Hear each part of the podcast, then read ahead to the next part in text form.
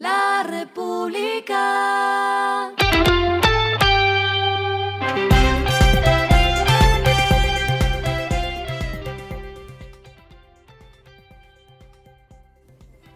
Al final de la jornada, esto es lo que debes saber sobre el comportamiento de los negocios, las finanzas y la economía.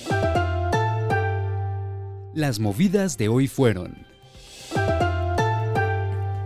Después de que se decidiera que Grupo Nutresa quedaría con la misma junta directiva, Jaime Gilinski se opuso y solicitó al revisor fiscal convocar una junta extraordinaria para el próximo 31 de marzo y así elegir una nueva junta. El revisor fiscal principal, Juber Ernesto Carrión, procedió a enviar la convocatoria para la Asamblea General de Accionistas que se llevará a cabo a las 7 de la mañana del próximo viernes.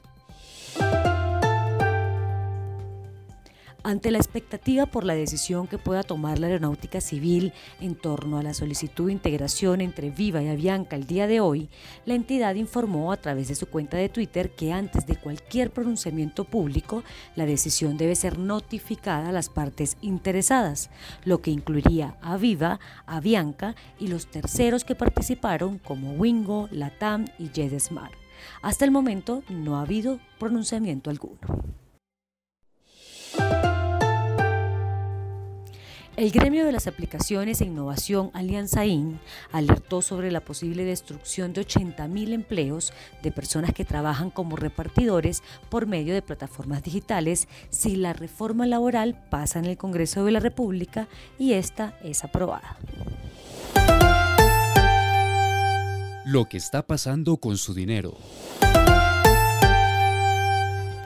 Las fintech cada vez toman más fuerza a tal punto que de 2017 a 2021 pasaron de 703 a 2.482 en la región, siendo Brasil, México, Colombia, Argentina y Chile los países con mayor relevancia en el sector. Así lo indicó el último reporte de Deloitte sobre la industria fintech en América Latina, en el que se determinó también que Medellín y Bogotá son dos de las ciudades consideradas como hubs para el desarrollo de la industria.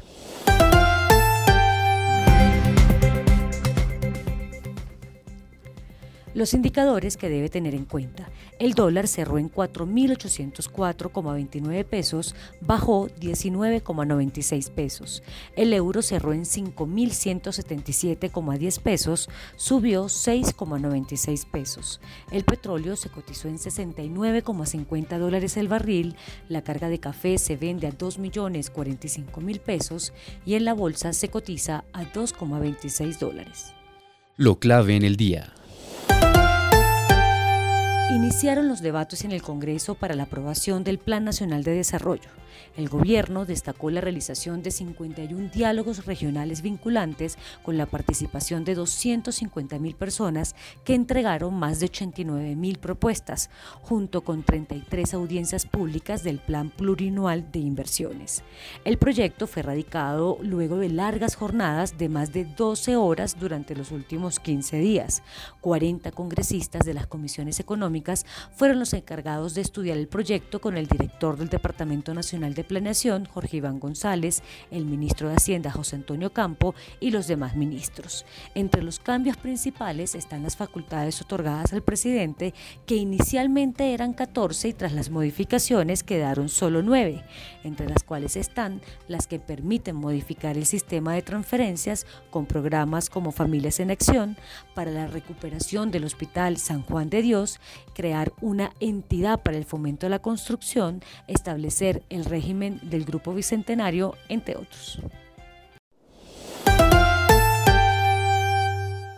A esta hora en el mundo.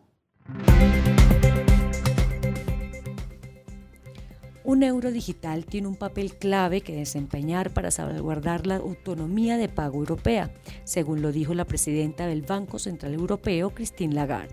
Advirtió que es muy poco saludable depender de una sola fuente para los aspectos críticos de la vida diaria. Esto se destacó por la decisión de Rusia de armar el suministro de energía luego de su invasión de Ucrania. Algunas personas lo llamarán autonomía soberana.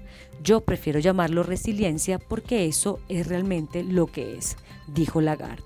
La Comisión Europea, el brazo ejecutivo de la Unión Europea, ha dicho que presentará propuestas para un marco legal para un euro digital a finales de junio. Y el respiro económico tiene que ver con este dato. La Se conoció el World Happiness Report 2023, el informe mundial de felicidad, en el que destaca el ranking con los países más felices del mundo, dentro del cual Colombia ocupó el puesto 72, bajando seis puestos frente al año anterior. Nuestro país se ubicó por debajo de países latinos como Costa Rica, Chile y México, que estuvieron en el puesto 23, 35 y 36 respectivamente. Finlandia clasificó como el país más feliz del mundo por sexto año consecutivo, seguido de Dinamarca en segundo lugar e Islandia en el tercero. La República. Y finalizamos con el editorial de mañana. De la crisis de Silicon Valley al Credit Suisse.